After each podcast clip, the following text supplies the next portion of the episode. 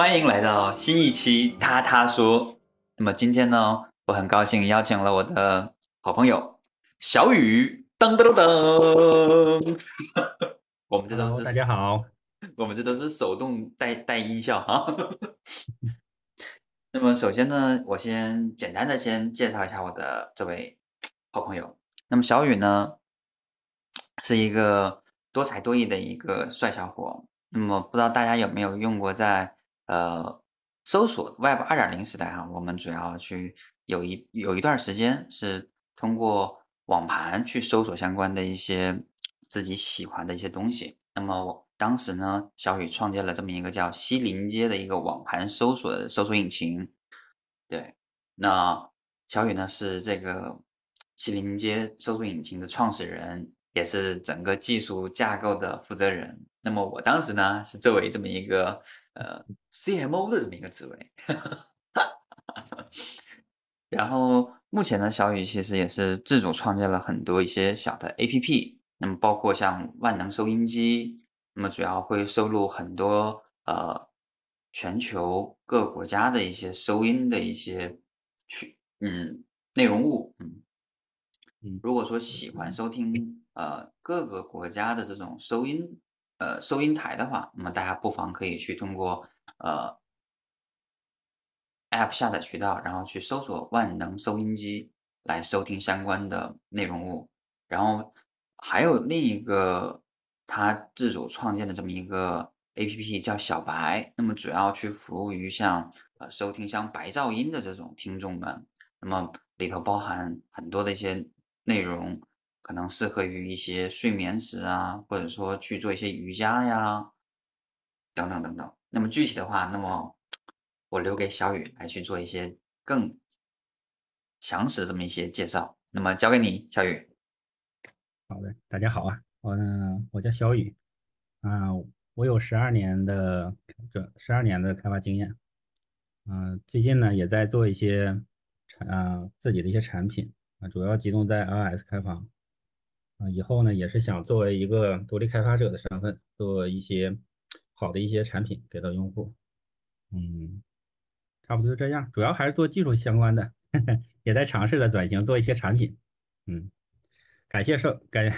感谢唐纳德邀请我 参加这期播客录制，谢谢。嗯，好。那么今天呢，其实也特别特别感谢小雨能来到这个那。跟我一起录这个节目哈，录这一期节目。那么其实小雨一直以来是我们的一个忠实的一个听众。那么每一期的节目呢，其实第一个收听的其实都是他。那么今天恰巧我们俩之前聊过，然后他呢也对上一期关于整个《百岁人生》这本整个内容呢，他觉得还有一些呃可以再讨论的、再细化的一部分。那么我们呢就一拍即合，就说那要不然我们俩再录一期。来补充上一期我们可能遗漏的一些内容，然后把这一部分内容呢再细化一下，那么给到大家，嗯，所以说就有了这么一期节目。对对是的，呃，其实上一期我其实我也算是他他说的一个呃最原始的一个听众了。最开始我就在听他他说，然后上一期的内容讲到百岁人生，呃，其中内容有一部分讲到我们。会有人生的一个三阶段，其实这个三阶段呢，也是应该是大部分普通人能经历的一个三阶段。从我们的呃学习、工作到最最终的退休，啊，这是一个应该很多大部分人的一个一个人生经历吧。啊，但是在这个三阶段期间呢，嗯，主要有一点不是太明白，就是说，呃，书中提到了三阶段不是很不是不是很好的一个一个人生的一个阶段，会会有一些四阶段或者五阶段。那么我们普通人呢，如何才能，呃，跨过这个三阶段，然后去能够完成我们的四阶段或者五阶段的一个人生的一个，呃，一个一个一个目标或者一个一个路径呢？这个想问问我们那个唐纳德有没有什么自己的一些看法，或者从书中能给我们一些好的一些建议？啊，我觉得这个是一个开放的一个话题。那么首先呢？在书中里头，其实他呃提到了，大概通过 Jane 这么一个角色，然后给我们提供了很多的这么一个思路和一个想法。那么 Jane 呢，她其实是在她整个呃职场生活来看的话，她非常丰富。她从呃她经历了多种身份的一个转换哈，那么她干过一些呃公司的一个高管，从高管又变成了一个猎头，然后最终从这个猎头呢，他又变了其他的一个身份。那么在多种身份的一个转换的同时，其实也是在整个他的一个年龄的一个阶段。其实我自己去理解的话，那么可能更像是一个符合于他当下这个年龄下他应该去充当的这么一个角色的一个扮演。那么通过这个角角角色，然后他去投入，然后他去学习。那么如果说按照呃呃，那么我们呢，可能时下可能更，比如说。经历着百岁这么一个人生的一个阶段了，进入这个百岁人生阶段了，那么我们可能需要去转换一个思维。那么像包括我和小雨，可能我们更更多的是八零呃继承了七零后或者六零后的一个思想，那么我们可能会也会如果说没看这个书之前，那么我们也会去秉承着一个一往的这么一个思路。当然我可能会哈，我不知道小雨你会不会？那么我在我也我也差不多会有这样事儿的，因为毕竟这个。呃，从父母那段，或者是 从从不是从入学从学习啊，或者是我们的教育方面啊，其实我们还是很喜欢这种按部就班啊，或者说这种这这个这种很平滑的方向去往上往上去，嗯，去一步一步的往上走。但是从你讲的进或者在不同的年龄段会有一个不同的一个职位，其实它它算是三三段人生里的一个一个一个一个路径吗？还是说它已经？不是说我们一个三阶段，他已经会走到四阶段了吗？就是说他他会从高管或者走到其他的一些职位，其实还他还是在参加这个，还是在在工作嘛，就是在在工作中只是说换了一种身份而已。其实其实我在看他的呃他的经历的时候，我就很容易想到自己或者想到大部分人，其实大部分人应该也就这么个经历，在你最开始初入职场的时候，可能就是一个小白啊，做一个普通的打工人，然后过了几年、五年、十年这样，我们可能有一些晋升。啊，做了一些小的一些领导啊，或者是做一些中层这这样子，再过了几十呃十年二十年这样式，我们就可能上升到高层，可能这就是一个普通的一个人生的一个经历吧。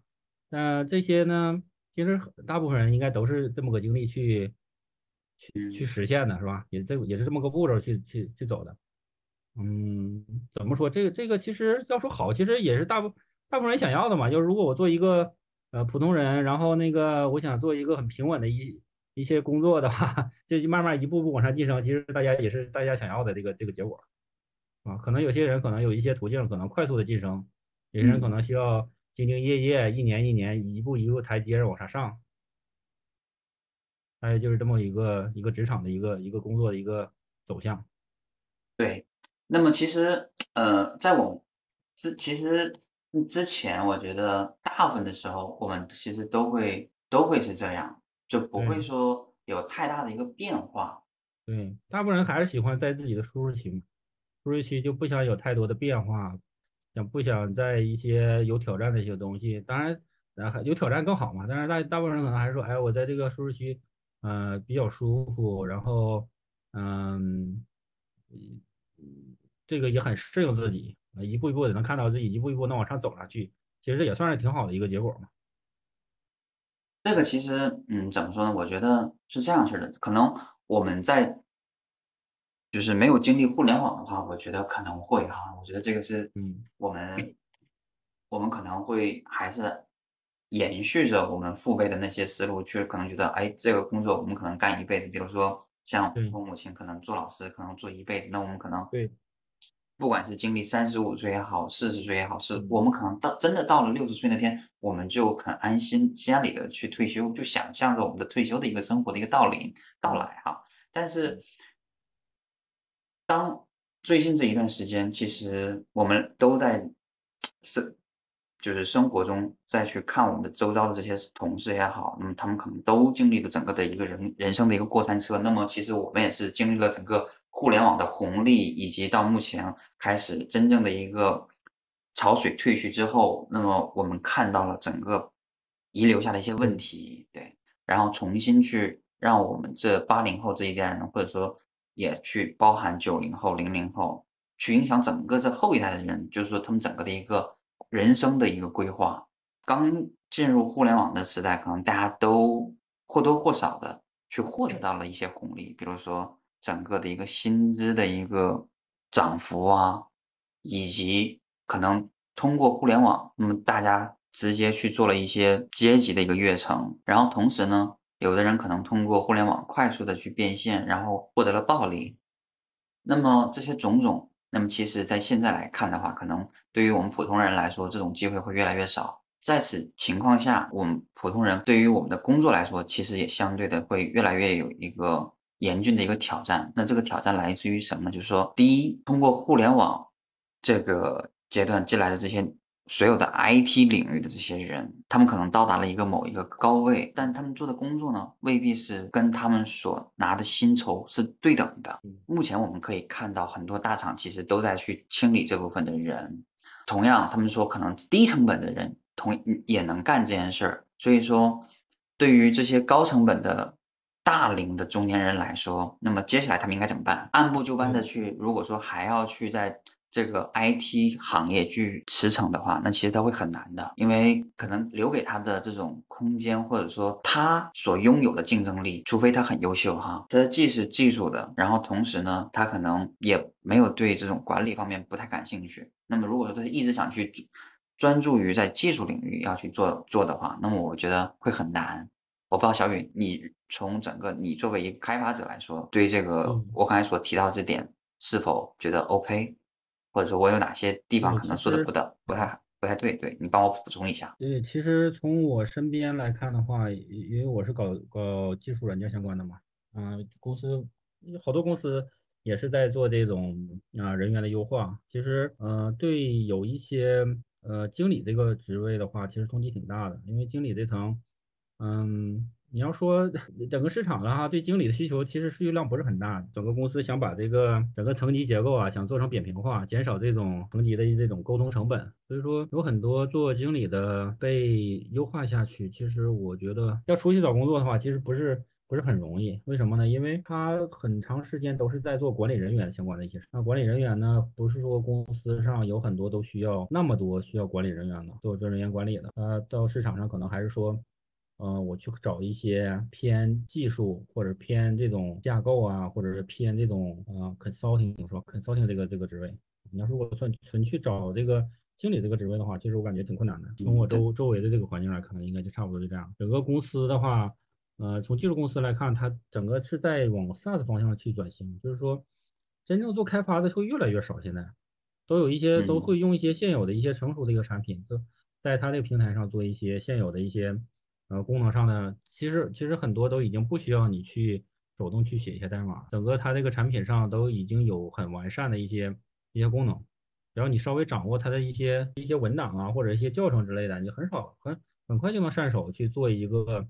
比如说一个流程上的一个一个开发呀。其实它说是开发，其实其其实与代码其实没什么关系了，它相当于就是说。做一个可视化的一个流程，然后把整个应用就很快的部署部署上线了。嗯，从这个方向看，其实对我们搞技术来说，不是一件好事吧？啊，因为我们技术再好，它要是如果整整个公司都是在往 SaaS 方面去转型的话，对我们来说，自身的优势不会发发挥出来，并且现在做 ChatGPT 啊或者人工智能已经水平已经很高了。其实我现在做开发的时候也会用 ChatGPT 辅助我做一些功能上的实现，确实它。功能特别强大，并且能够帮你很快的去实现你的一个需求。那这样的话，其实 对我们做开发来来说，有好有有不好吧。好的话就是说能能够减省我们自己的一些啊体力劳动，我们可能会需要在不同的平台去搜索一些结果啊，怎么去调试啊，去研究出来这个就去把这个功能去实现。你如果有它的辅助的话，我们很快就会把它实现出来。不好的一点呢，可能就是说。呃，公司可能就不需要你这种很多这种搞技术的了，需要一些我们会会使用 ChatGPT 会做这个 promotion promote 这个人就可以了，怎么去输入这个魔法指令就可以了。包括可能对于设计行业也会有一些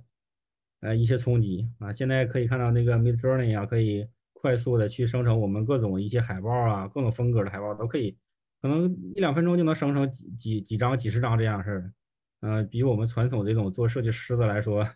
已经效率已经快了很多了，冲击很大。人工智能啊，我们的 ChatGPT 啊，我觉得如果说在纯产品型公司的话，那其实可能更多的是去研究 SaaS，但是它产品型可能会以这种 SaaS 的产品为原型去给提供给客户一个服务，但是他们其实在去创建这个产品的时候，他们也会涉及到大量的一个开发。那这个时候，其实是不是对于程序员来说，那么是不是他需要去掌握一定的技能才能去做这个东西？对，如果你要是如果嗯真是在 SaaS 产品它本身，你就说我第在第一推梯队啊 SaaS 产品哦内部的话，你做它的一个本身产品的话，那肯定你得需要一些技术的知识。如果你本身说我去依赖这些，我我本身这个项呃这个企业可能没有太多的一些，或者说没有那个研发团队，那我们可以可以用直接用现成的，呃是第一梯队或者第二梯队现有的一些 SaaS 产品，可以快速的去满足我们这些需求。那这种情况下，根本就不需要太多的这个程序员啊，或者说开发啊，或者设计，设计可能可能都不需要了。因为其实我有感受，就是最近也是接到一些项目的话，其实会看到，比如说像出海的话，那面对中小型企业，其实它真的以前如果说建站的话，那可能它的确需要一个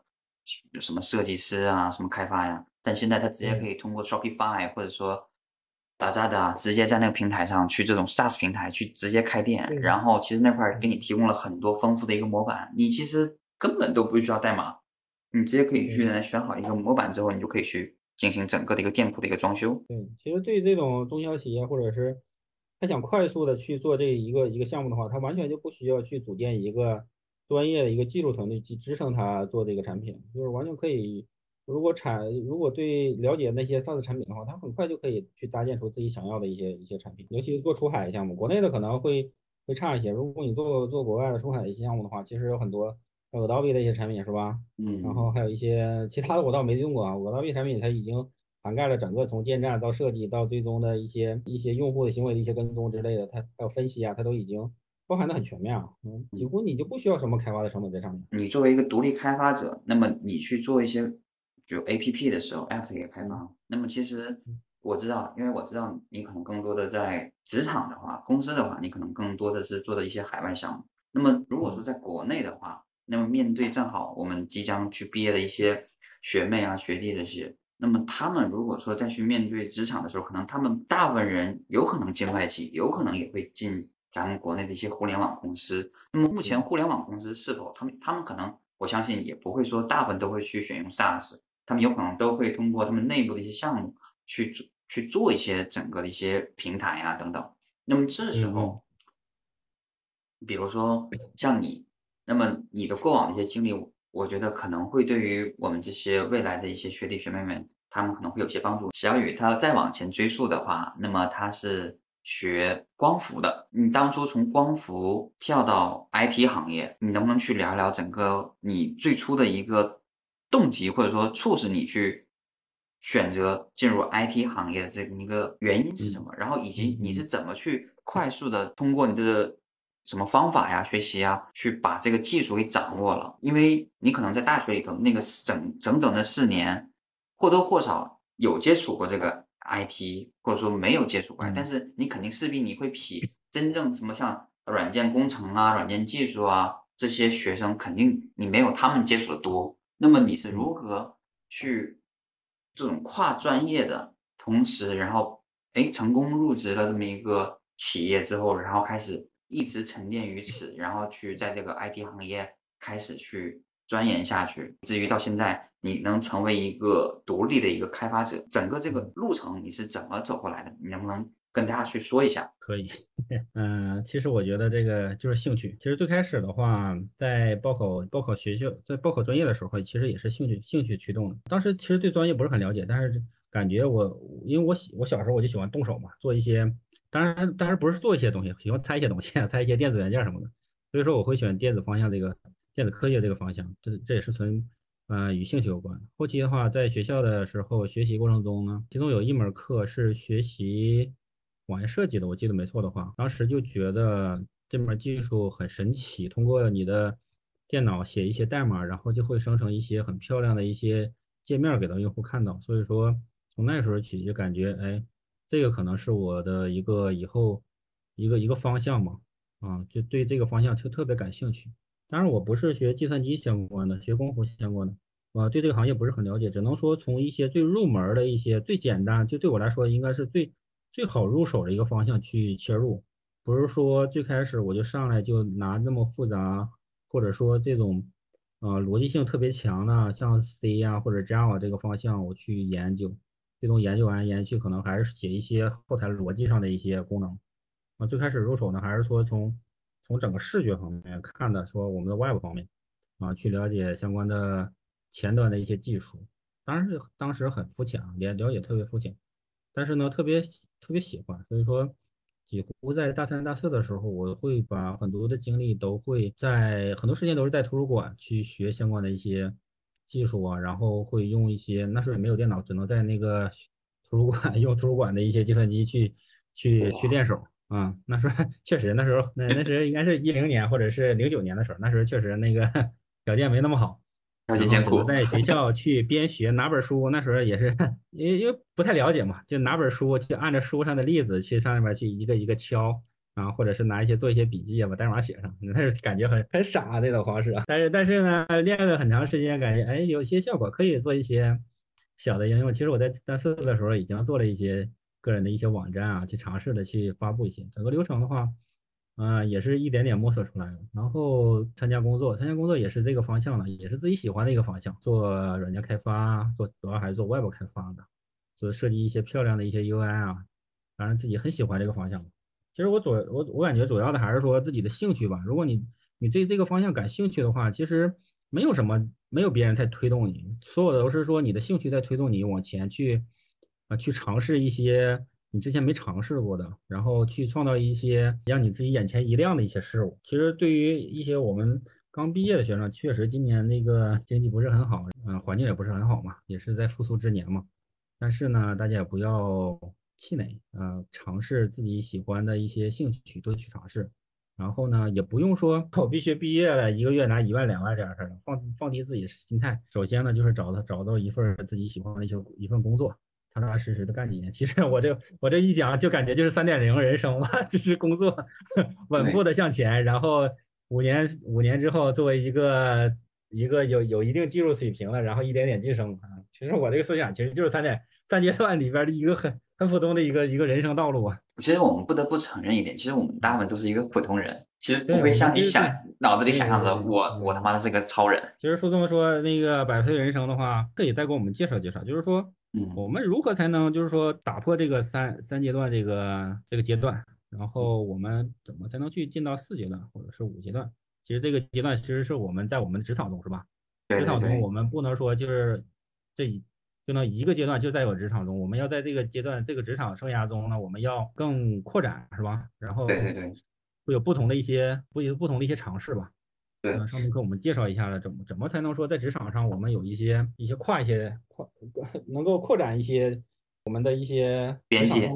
首先，那首先其实我觉得你这个问题，如果说再给它回溯到最前面的话，其实我觉得我们如何去规划我们整个的一个人生的一个阶段啊？通过百岁人生，其实我能了解到，那么可能也结合我们当下的一个实际情况的话，那么。我们国内其实也是延长我们整个的一个工作年限到六十五岁，恰巧这本书里头，它其实推崇推崇的也是一个延长我们整个的一个工作的一个周期。那么其实海外的话，其实已经呃开始向它整个普罗大众开始去推广这种，就是说，那么所有人都应该去呃工作。啊，一直到呃六十多岁、七十多岁都有，每个国家，包括像韩国的话，你可以看到这种银发老人，他们其实也是一直在辛勤的在工作，奔赴在一线。比如说像什么六十五岁的人还在开着 taxi 啊，什么这种。我我我也看到有这这些报道，但是这种东西是人们发自内心的说我想去干到六十五，还是说迫于一些因素，或者说我必须得那个时候才能退休，不到那个时候退休我拿不到我的退休金。对你，这是一个很好的一个点，就是因为这个点，按照我们过往的一个形式呢，我们的理解哈，你可以看到，我们其实一直以来秉承的是下一代养着上一代，其实说白了就是我们这一代人出的这种所谓的养老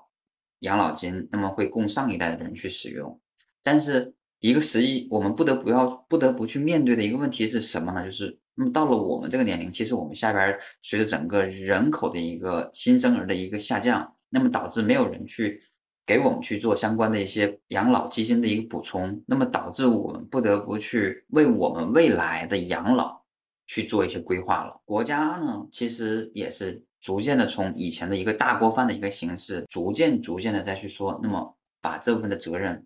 它给归属到你个人来，然后让你个人去承担整个未来的一个养老这么一个呃责任。那么其实国外其实大部分已经是按照这个模式在去走，那包括那这个其实还是说，还不是个人意愿是吧？就是迫于这种人口的一些一些变化是吧？人我们下一代人口不足以支撑我们这一代了，最终所有的压力都落到我们八零后九零后的这些人的身上。对，那这其实我们经历很多，对，我们经历很多，从改革开放啊，还是说到这种这种新时代啊，我们这个接触互联网啊，然后其实我们八零后九零后接触的特别多。但是呢，我们下一代呢就不一样了，我们下一代可能就是一个呃技术已经已经会很成熟，或者说我已经飞快增长的一个嗯一个阶段，他们不会经历到我们所经历的。跟我们经历的差很多，其实把这前面的路都给趟完了之后，那么可能就会延续我们新的这么一个周期，他们可能又会去度过一个漫长的一个周期之后，可能又会有新的一个变化。从作者的观点呢，不好说。那比如说我们下一代再后再后几代，可能他就不想去做工作的一个延长，我们说就提前退休了，五十岁退休，四十岁退休，是不是？我们人口如果真是人口在负增长越来越多的话。还需要 下一代更少，一代比一代少，那我们还需要，那也那可能就是你的生命的延长，那就不是六十五了，有可能是八十五、七十五这样的。正好这个话题呢是上一期佳巧他问我的，如果说假设哈我们的寿命延长到一百岁的话，那么小雨你自己给自己就是比如说想象一下，你能活到大概多多大？你说我想象一下子。对对对，说实话，我倒是没想过这个，但是我我我也没希望我说我活到呃多特别大的一个这个年龄啊，可能八十岁就就 OK 了，我我就没希望那么高。对，OK，我觉得你先你先你先把这个八十岁这个作为一个标杆哈，你先去记录一下。那么我们接下来就继续去把前面的整个刚才所说就是说的那个话题，我们继续去给它去延展。那么刚才我们提到的其实是整个我们要去谈论百岁人生以及我们整个未来的一个规划当中的一个整个的一个事情的一个背景。我们为什么要去规划我们的人生？是因为首先我们要面对我们的退休的一个生活，退休的生活随着时间的一个推移，我们的一个整个环境的一个变化，那么整个它是一个客观因素。那么随着整个人口的一个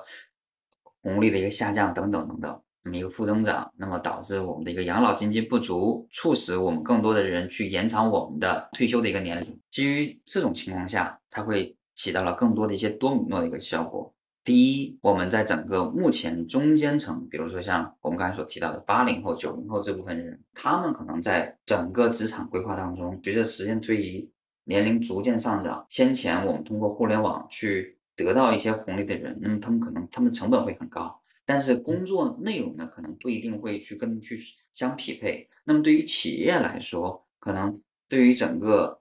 呃自身来讲，他可能会要去做一件事儿。那么也是时下比较呃流行的一个词哈，叫降本增效，从而能去获得更多的一些利润。那么他就会去砍掉这部分就成本大的这些人，成本大的这些人，他们被砍掉之后，那他们会怎么办呢？难道他们就不工作了吗？嗯，他们肯定也肯定还要去谋求新的一些生财之道，对吧？嗯，因为我们要生存嘛。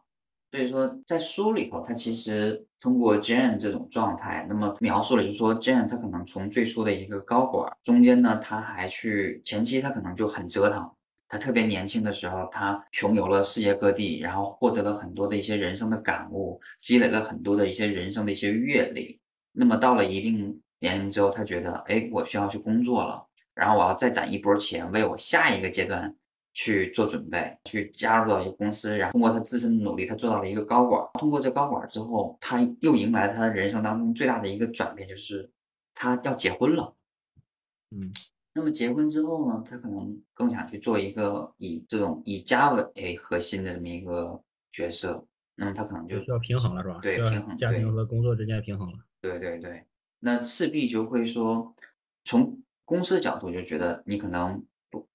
付出的不多，对吧？所以说势必他就可能晋升空间也会逐渐的去呃薄弱。这时候呢，其实 Jane 她选择休息一段时间，同时她又怀孕了，那么她在家看娃。这时候她老公其实也是很重要，就是一直在去呃，就是他俩人的 balance 也很重要。就一个人在上升期，那么一个人可能就会去更多的去，也是很平稳的去进行输出。在他低谷的时候，那么这个人还是能平稳的去保持这个输出，能维持这个家庭的一个运转，这个很重要。呃，这样他生完孩子之后，那么他肯定势必要去照顾孩子。那这时候他其实通过照顾孩子这个阶段，他其实也对他整个有一定的一个启发。然后同时他也发现，其实因为他长时间不工作，那么也导致他夫妻之间的一个生活有了更多的一些隔阂。所以说，他等孩子长大之后，那么他通过呃一些关系，他又认识到了做猎头的这么一个朋友，然后去参加了到，因为他通过他之前的他做过高管嘛，他通过他高管的一些阅历，然后他成功的入职了这个猎头公司，嗯。对，然后之后呢，他退休之后，然后他又到了，就是退休之后，他完全没有说那种完全的退休，而是说他因为像外国的话，他们会有一些社区，那么在社区或者说就这种公益的这种，就是 UNICEF 这种，或者说其他的一些社区社群，反正是一个呃非公益组织，呃是是一个公益组织，那么他去做这个组织里的一个 leader，同样去继承他在原来职场。或工作当中的一些经验，然后去继续的发光发热。那么，其实在我去读这本书的时候，其实我会感觉就是，他的每一个阶段，其实是不是说他一定要去工作，而是说工作能带给他的生活一个充实感，就是说会给这个人一个心智，告诉他就说我还有用。那么促使这个人，你还有一些价值在哪儿？对对对，社会做一些贡献，是不是说在家闲躺的？对对对对对对。那么其实他的来看的话，他只是说换了一个换换了一个算算是属于跨了一个行业，算是吧？对对对。原来的一个高管，然后公司的高管，然后跳到了一个一个猎头的一个公司，对啊，换了一个角色，是本身的一个角色也有一个变化。对对对，新的一个行业，这里头其实就是像我们最近也是比较流行的哈，就是大家都说我们换赛道，你到这个某一个领域，你可能干到头了之后，那你干不过这种年轻小伙，那我们就换个赛道，没必要说一定要在这个赛道里头，你说哎呀，我要跟你拼个你死我活，没必要，顺势而为。那这个赛道，嗯，比如说你现在真是到了一定年龄，你有家有孩子，然后。嗯，可能已经三十多、四十多岁这个样子啊。嗯，你换一个赛道，你的竞争力在哪里呢？就是说，这个赛道真是说你进来你会有一个很强的竞争力，在这个新的赛道里边能够展示出来吗？还是说，嗯，它需要你这个阅历？是因为你有一些前期的三十几岁之年，你在高管的一些高管做高管的一个经历啊，会把你整个这个经验技术给你拉高，在这个新的赛道里边。作为你你的一个基石来说，能够加速你在这个这个新的赛道里边一个成长，那肯定是说会有一个前期的一个一个阶段，因为你之前的经历帮助到了你在新的赛道里边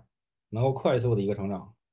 对对，我觉得你这个你这一点提的非常好哈，大家可能都会一提到这一点，可能就觉得我可能本职工作就是干的是写的是代码，我不可能说一下子变去你换个赛道，我去比如说我去做剪辑。或去自己去做一个自媒体，一下子就能做成功，对吧？那我觉得可能前期的确得需要去，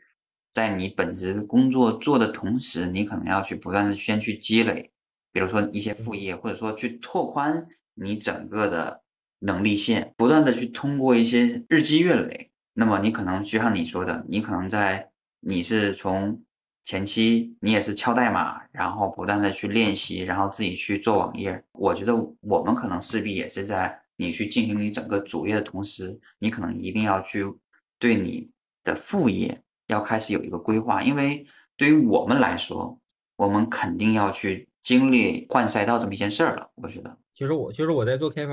嗯，做了几年开发，可做十多年开发。其实也在想，我们以后真是等你你的年龄大了，当然，嗯，也不能说我这个非得到三十五、四十之后我就不干开发了。其实不应该不应该这么想哈。年龄大的也可以做开发，只是说你在想一想，你以后你是否要考虑你一直下一直这样式。如果真是你的兴趣啊，一直说啊，我就喜欢这种啊研究技术啊，然后想做的更深一些，那那都没问题，你可以继续去往这个方向去深究，你可以。创造一门新的一些语言，然后创造一门新的一些技术，这都完全 OK 的。但是如果说，哎，我这个啊做了一段时间，做了十年二十年，我想尝试一些新的不同方向，啊，我想做一些产品啊。当然我从我的角度来说，我啊我做了十多年的一个技术开发，嗯，其实也想尝试一些，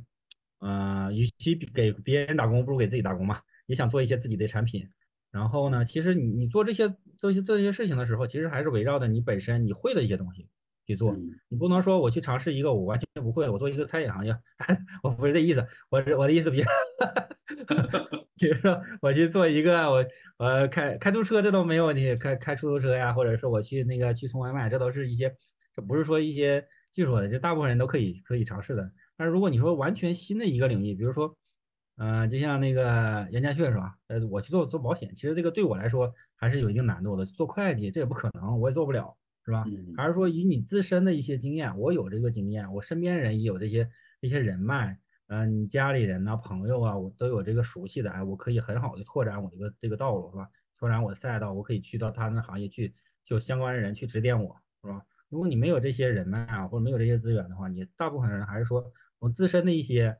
这些累积的一些经验来来去做出发，然后做一些周周围的一些所谓的副业呀，或者说创业呀，或者自己的一些独立的一些开发一些产品，这都是这都是我感觉这是一个正确的一个方向吧。在你现有主业的情况下，你要不断的去扩展你的这么一个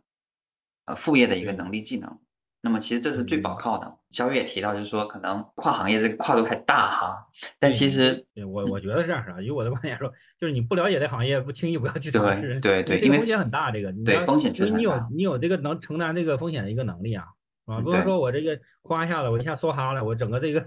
另一个行业，我就直接全全心去投入进来，那那其实风险很大的。你你要是如果 你要考虑你自己的家人，考虑你以后的一些一些一些情况的话，不能说这种去分配。这这属于激进的一个一个一个一个想法了。在书里头，其实 Jane 其实他从他原来那个他做猎头，其实他也是通过他前期的一个工作的一个积累。为什么呢？因为他通过他肯定是有一些人脉在里边儿。对对对，他肯定认识了一些人，然后他他肯定说有朋友啊，相关的一些一些去了解过这个行业，要不他不可能说去进到猎头这个这个行业。你做到高管这个职业，其实他如果真是做到高管这职业，他肯定会与猎头会有接触的。是吧？他他他有招聘人啊，会有做一些面试啊，他肯定跟猎头是有是有那个沟通的，有联系的。就至少让我们初始的这个成本，学习成本不要太大。对你不能说我要从零开始，这不可能。你要从零开始，这个其实你就没有任何竞争力了。嗯，是吧？对。另一方面呢，其实我也觉得，就是不断的去扩展你的一个学习能力的一个边界之外呢，其实大家还是我觉得就是。能成为一个复合型的一个人才会比较好一些。如果说还是以以我们自身来出发的话，哈，比如说你是像我原来可能也是跟小雨一样，也是作为整个的这么一个呃开发，但我逐渐我的工作经历经历呢会比较多重多样哈。其实刚开始也没有一个很很好的一个规划，我自己对我对我这个未来，我原来也是做一个 web builder，通过 web builder 呢，其实当时我第一个想法就是。这个东西不是我喜欢的，对，因为我不擅长编嗯编写代码，更希望自己去从事一些面向于就更多的能展现自己，然后去跟客户去接洽接洽，或者说去说，对对，正好那时候有个时机，然后内部有个项目，正好我们有个新的一个 center 要成立，我就抱着这么一个试试看的一个想法，然后去进行了一个面试，比较顺利的，那么通过了。整个内部的一个面试之后呢，然后去进入到这个项目，那么接下来我就一直跟随着这个项目，然后去进行整个的一个学习和成长。那么也通过这个项目，我了解到整个在 To B 领域，那么是如何去做市场营销的，以及整个在市场营销这个领域里头，那么包含整个的一些流程啊和规划呀，以及你面向整个终端消费者的时候，我们应该如何去进行一个。呃，筛选、过滤，以及跟如何跟去进行整个的一个沟通。最后呢，我们通过如何通过各个渠道收集回来的这些用户数据，然后去进行清理，进行到整个下一轮的一个营销活动当中的一个数据的一个应用。在经历了这一段工作之后，那么我觉得，呃，上海，我有我也有一段上海的一个工作经历。然后上海那部分工作经历呢，我觉得我是认识了一个比较好的一个老板。那么他给我最多的一个启示就是说，哎，呃，在你最迷茫的时候，那么你也想不到任何答案的时候，那么你也不要你，我们尽可能把这件事儿去做一个简单化的一个处理。他告诉我的一句话，我其实我至今还是很受用哈。你对这个未来比较感到迷茫的时候，那么我们就简单粗暴的一点，你就想哪个职位离钱近，那你就去 pick 那个职位。对，向前看呗，是吧？对，就是 你可能很很。很，对，我觉得对于我们年轻人的一那一个阶段，肯定大家势必都会有那种焦虑或者迷茫的那个阶段。那么如果说你那个时候的话，但我我我的确我得负责任说，这个不一定是最绝对的一个好方法哈，但肯定会给你某个阶段一个一个指向性，或者是能触发你去做一些行动的这么一句话。至少不会让你在这迷茫中迷失自己。向前看，你得 对，你可以向前看。那我不知道你你自己本身对自己有过一些呃职业规划没？啊，因为因为之前在公司里边经常说，哎，对你的职业做一些规划。其实说实话，我从来没对自己职业做过任何规划。我其实我我也没有，就是 没有都说要规划规划自己的职业，其实怎么规划没想过，从来没想过去规划自己的一些。啊，未来以后啊，怎么方向啊？因为因为这个环境你控制不了，你说不定职场到时候有什么变化啊，公司怎么变动啊？嗯，你你你的兴趣点有没有什么一些波动啊？是吧？就有没有受到周围人的一些影响啊？或者是受到一些一些大环境的一些一些变化呀？说前两年可能说，哎，我那个八二三点零很火呀，这两年 ChatGPT 人工智能又很火呀，你会不会因为这种这种火爆的一些某些产品或者技术的一个一个出现，会影响到你的一些？职场的一些判断啊，或者是你会不会对你的本身职场的一个一些发展的做一些 影响呢？是吧？其实我我我从来没有想过这个，就是说，哎，太太长远的说，哎，我是为了十年的规划呀。我我不知道普通，应该大部分普通人大部分人应该也也不会说，哎，我规划一下十年以后我要干什么啊？五年之后我干什么？我要我要一步一步的按照我的规划去去执行啊。我觉得我们俩可能没有。一个是可能没有遇到太好的这么一个引导引导者哈，可能给我们去做这么一个前期的这么一个引导，就是说，哎，可能我们如果说遇到这么一个好的一个导师的话，职场导师的话，可能会给有一个标杆，就是说，哎，可能到某个年龄你应该做什么？对对对，他是你的目标的。对对对，那我们可能就会有一个目标，可能说，哎，那我就我就朝着他这个这个走。但我们俩可能真的就没有遇到这么一个人，然后以及我觉得。可能在我们整个人生轨迹里头，我觉得还是比较顺哈。然后可能我们真的也是不能说浑浑噩噩吧，但是我们呢，可能也是很平平安安的，在每某个每个阶段，我们都呃平稳的去度过，然后也从中去收获了一些东西，不管是物质上啊、精神上啊，其实都获得了很多东西，也是我觉得是过去。整个互联网那个时代的一个红利吧，我觉得就可能会出像我，其实我再说回到我这个身上哈，那么我通过之前我在十八摸的经历经历，然后呢以及上海的经历，再回到大连的时候，其实整个对于我个人来说，最大的就是说对于营销自动化这块儿有了那么一丢丢的所谓的一些见解。我看到可能我觉得这个在营销自动化这个领域。国内的这个市场，它还是有一定有生生长的这么一个空间，所以让我会坚定不移的觉得说，持续在这个领域去发展的话，那么我至少能会得到一些这个行业的一个红利。回到呃，我觉得大学毕业之后或者毕业之前，大家再去择真正去择业的时候，我们可能不要去单单去看某一个。工作，我们应该如果说大家能更有一个前瞻性的这么一个视角的话，或者说你能认识你有什么一些呃学长啊或学姐呀，他们已经身处在这个行业的时候，大家不妨先去问问他们，你的呃亲戚里头什么叔叔阿姨有这个行业里的人，那么你们不妨先去问问他们，以及去看看他们现在的一个生活水平。抽时间去跟去跟去聊聊，你们每天的工作怎么样？他们那种生活状态是不是你想要的？然后你再去认真的去看整个我们国内的这个行业，哪个行业是你感兴趣的？就像刚才小雨所说的，就是你一定要去基于你所感兴趣的行业去择业。那么对于你未来来说的话，其实你的发展空间是无限想象的。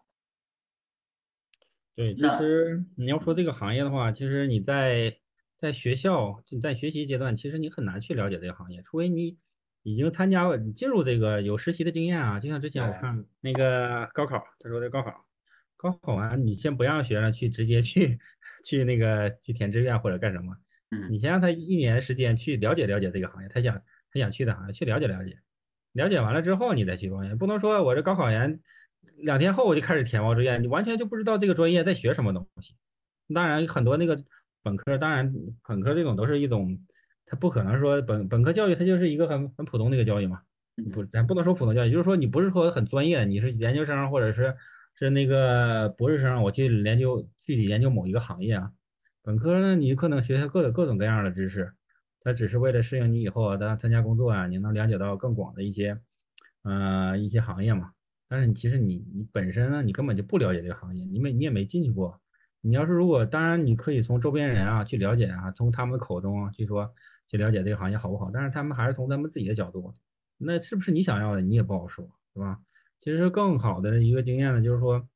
呃，有机会多去实习啊，嗯、没有毕业之之前啊，去实习，去尝试尝试这个行业，是吧？你有假期啊，假期之前去实实习，不是说去麦当劳或肯德基，你去当一个一个那种实习，你去真正具有一些招一些 I，不论是 IT 或者是传统传统行业，他们有这种招聘实习生的，去尝试尝试，看看他们那个真正进入他们那个呃公司内部，去了解一下他们的文化，了解一下的这个这个岗位这个工作具体在做什么，是不是你以后想做的，是吧？对对对，确实这是我们真正大学期间我们要做的，不是说啊假期放假了我们就真真真是撒欢儿了，想干啥干啥了，是吧？对，我觉得多多要利用这个这个时间去了解一下社会，因为毕竟你四四年之后你是要要参进进入这个社会的，你要去了解这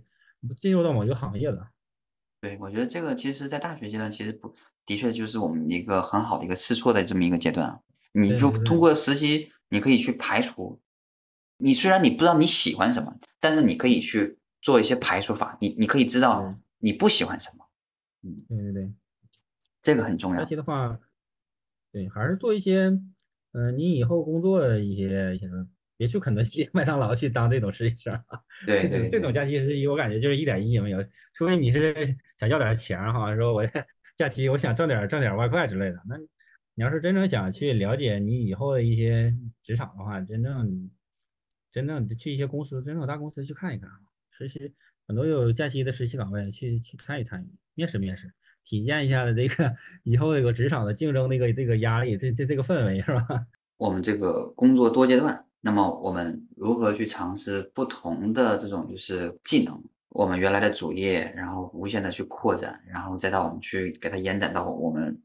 给一些大学生去一些建议，然后可能建议他们通过这种放暑假的时间去多参加一些呃实习。其实这个也是一社会个实践都可以。对你是公益的、非公益的都可以，就是说，嗯，不要以抱着你说我要赚点钱这个为目的。对对，哇因为你在大学阶段为了接触这个社会，接触以后以后的一个工作，接后接触的一个职场。对对对，是的。那其实对于我们来说，其实同样是这样的，就是跟可能跟大学生是一个同样的这么一个道理哈。我觉得，就嗯是我们可能在在我们保持我们本职工作的同时，我们也可以去不断的去通过一些个人时间。当然，如果说就是在你没有真正去结婚有孩子之前，我觉得这个时间其实还是很富裕的哈。你可以去你年龄越大的话，你那个成本就会越来越高，你的收入成本会越来越高，你就对轻易不敢去做一些额外的一些有风险的一些尝试。当然，你在结婚之前，你完全可以去尝试不同的一些人生是吧？不同的一些经验，完全可以去是尝试。举个简单例子，那么你可能干着 IT，那么可能你的爱好是摄影，那你可以嗯不断的通过你这个爱好，你去扩展它的这个就摄影这个技能，嗯从而嗯让你的爱好的这个技能不断的去充实着你自己，让它跟你的主业能持有一个相同的这么一个比重。对你可以通过像周末的周周周六周日的一个时间出去多参加一些，呃，多争取一些机会吧。我觉得，比如说像给别人拍拍照啊，或者说给你亲给你的同事，然后去拍一些什么亲子照，或者说公司团建的时候拍一些照。那么通过这种机会，其实你会有一些，就是增加你的一些技能、摄影技能的这么一些机会。我觉得，就有的时候我觉得真的是没有机会，也要给自己创造一些机会，然后从而去获得到一些整所谓的项目上的一个经验。把这个东西呢，其实我觉得人有时候其实也是是一个需要正向反馈的这么一个东西。那你可能会通过这种不断的反馈，让自己内心逐渐的去有一个很强大的一个自信心，去干这件事儿，然后去明确这件事儿。然后同时呢，最终我们要达到一个什么？就是说这个副业，就是说我们能从而去确保这个爱好，这个摄影这个副业能支撑你，那么足以去说你你确定说，哎，我就想干这个摄影这一行了。那么到时候你就可以去，真的某一天到了那个时间节点，可能说华丽的转身了，是不是？对对对对 对，你可以华丽的去转身，也不至于就是说公司真的裁你，然后让你会去。进入到一个很纠结、进退两难这么一个境境况。相反，你那时候可以去很潇洒的、华丽的一个转身的同时，然后更明确自己接下来可能你未来的五年到十年，你可能真的去专心的专注在这个摄影这个行业，把这个干干大。其实还是说到，那我我们通过不不断的去这种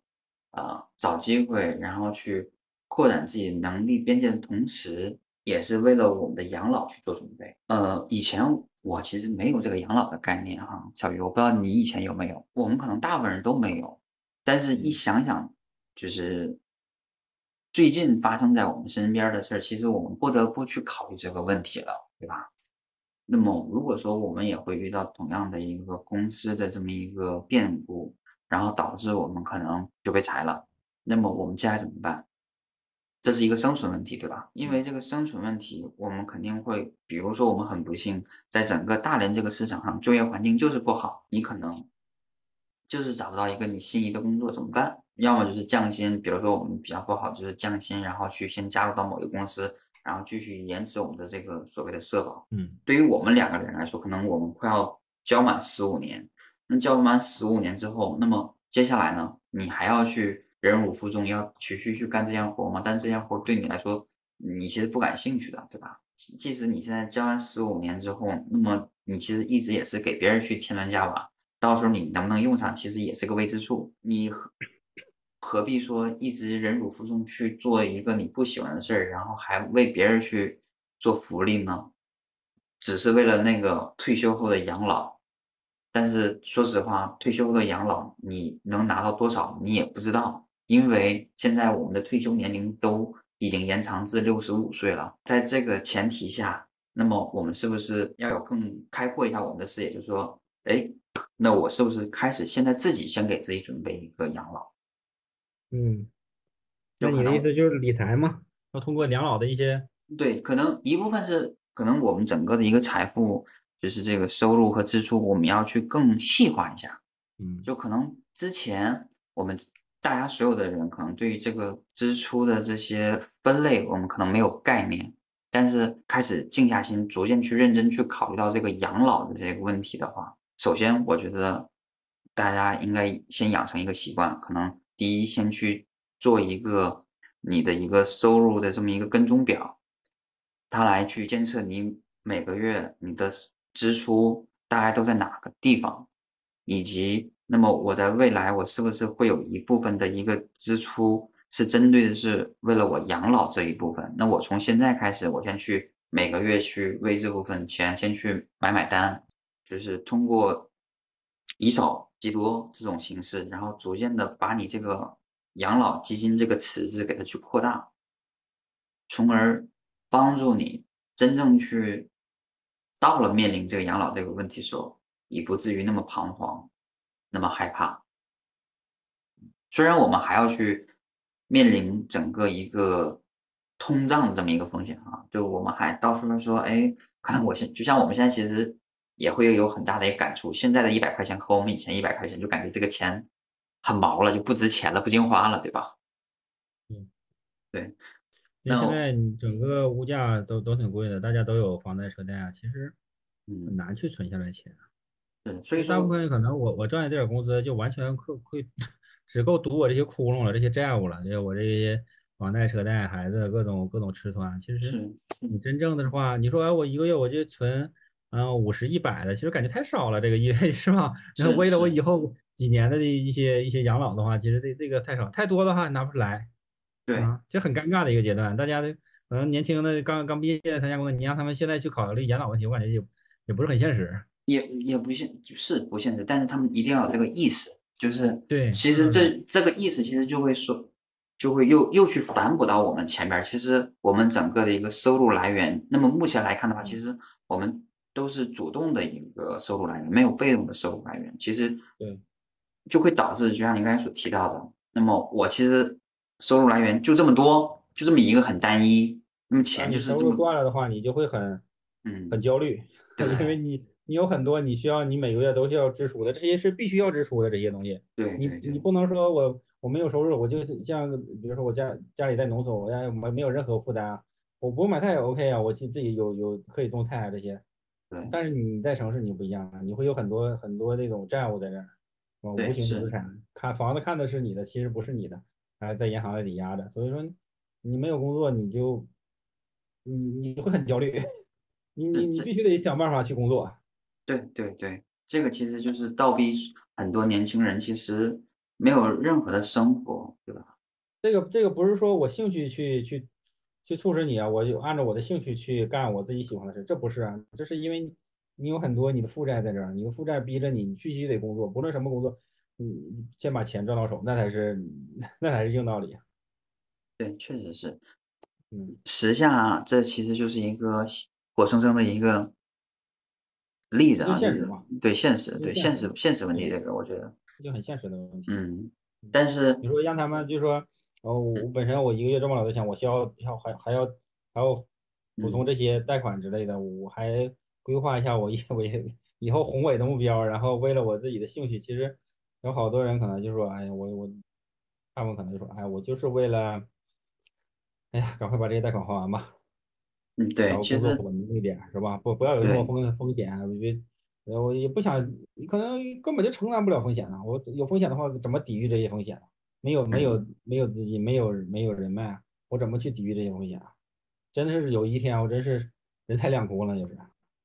是是是，但其实我更倡导的是什么？就是可能包括小雨我，我觉得我们可能现在就是，就像你刚才所提到的，可能有一部分是固定的我们支出，这个我们可能会给它就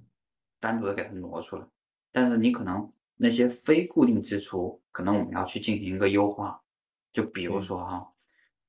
你你可能每个月你都要去买个三四杯这种奶茶，因为咱俩不抽烟也不喝酒，所以说这部分我觉得我们俩没有支出哈，但是可能会涉及到什么？哎，你会有一个固定的一个一周，你可能要喝两三杯奶茶或者什么可乐，那这部分是不是我们可以去进行优化？就说，哎，我控制一下我自己，那么我少喝一瓶可乐，那么是不是这部分就会去给它节我节约出来？当然这只是举个例子哈，然后亦或就是说，哎，我我可能一周我老去啊吃个什么呃解家，又或者说去老去下馆子，那我们是不是可以去缩减一下这个次数？嗯，对其实还是应该缩减一些没必要的一些支出。对对啊对对对，如果让你生活快乐的，我感觉没必要。我我我我消费很快乐，我 还对支出。我们现在大部分都是被这种就是所谓的直播带货充斥着这种就是盲目消费。我觉得其实当时大家真的，对对对确实，他可能就是你这一时冲动啊，我就想买，你买到家之后可能根本就用不上，也不用。对，可能不是一个必需品，它不是一个刚需的这么一个需求，但是你可能就被这种眼花缭乱的主播洗脑了，或者一瞬间被一下子刺激到了你某个神经上了。对，所以我觉得还是大家克制。当然，也通过前几天啊、国家发布的整个这个储储存率这么一个报告哈，就发现其实大部分现在大家都在通缩，就大家都不花钱，都在观望，都在攒钱。嗯，对，反正现在这个阶段就是赚赚钱难嘛，赚钱不易嘛，是大家都企业也不想掏钱，其实你企业不掏钱，你就工嗯呃员工工资你也发不了，员工工资发不了，那员工他也不想去花钱去买，这就是一个一个一个不是很好的一个循环嘛。对。嗯那其实我们在接下来，就像刚才所提到的，一个是我们去优化自己的一个支出，然后同时呢，我们可能要开始有一个观念，就是我们面临养老的这么一个观念。现在开始，我觉得也不晚。我觉得其实有这个意识会对于我们来说会有很大的一个帮助，不至于说我们真正到了四十五十开始有这个观念，然后去做准备，虽然也不晚哈，但是可能如果说我们现在就开始去建立这个观念，然后开始行动的话，会比我们到四十到五十岁的时候去做这件事儿会更好。当然，怎么去做？现在我也没想过养老这个事儿。一个是我觉得大家可能开始去研究这个事儿，我觉得得去找找解决方。对对对对对。然后另一个就是开始。就是其实存钱的话，它不是一个最好的一个方法。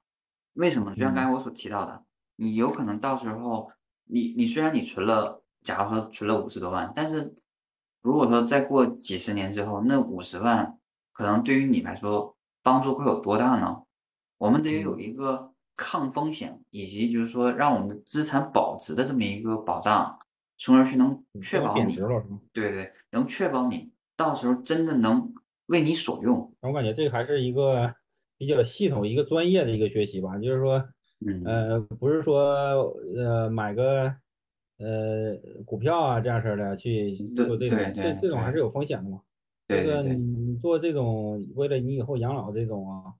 还是说找一些我我不太清楚，不太了解这个东西，还是找一些稳妥的，至少能保证你这种可能是债券啊或者基金这样式的可能会稳妥一些。是吧？怎么比你存到银行能强一些？对，就是可能通过这这件事儿，也希望就是大家就能扩展自己的一个能力边界。就像小雨，你现在可能对这件事儿，哎，我没有什么概念，那可能势必它会促使你，让你去有一个了解。那可能对于我们俩来说，就像你刚才提到，那么我们到底要使用哪些工具来帮助我们去确保我们未来的一个养老的时候能利用到的，都有哪些途径或者工具呢？那我们可能会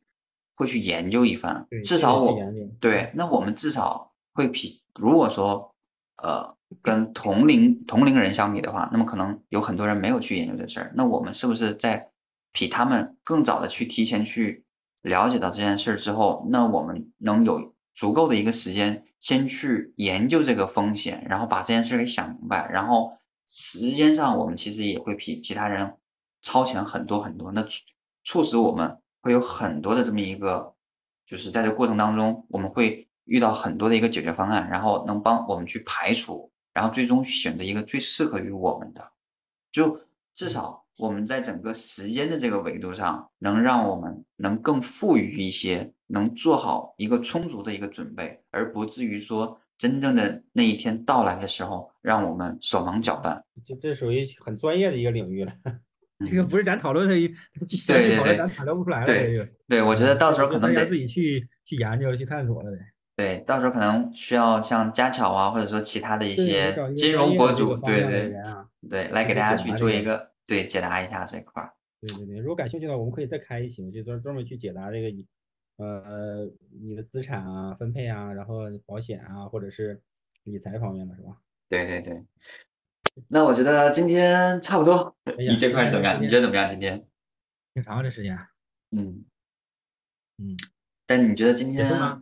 嗯，没有。你今天怎么样？做第一次通过这种声音的方式，然后去面对这种听众，然后去表述一些你自己的观点的时候，你怎么样？你会？呃，整个心情的话，其实整个我们俩的节奏上，我觉得还是会有那么一点点这么一个就是起伏和波澜，然后以及前期可能还是稍稍有一些哎，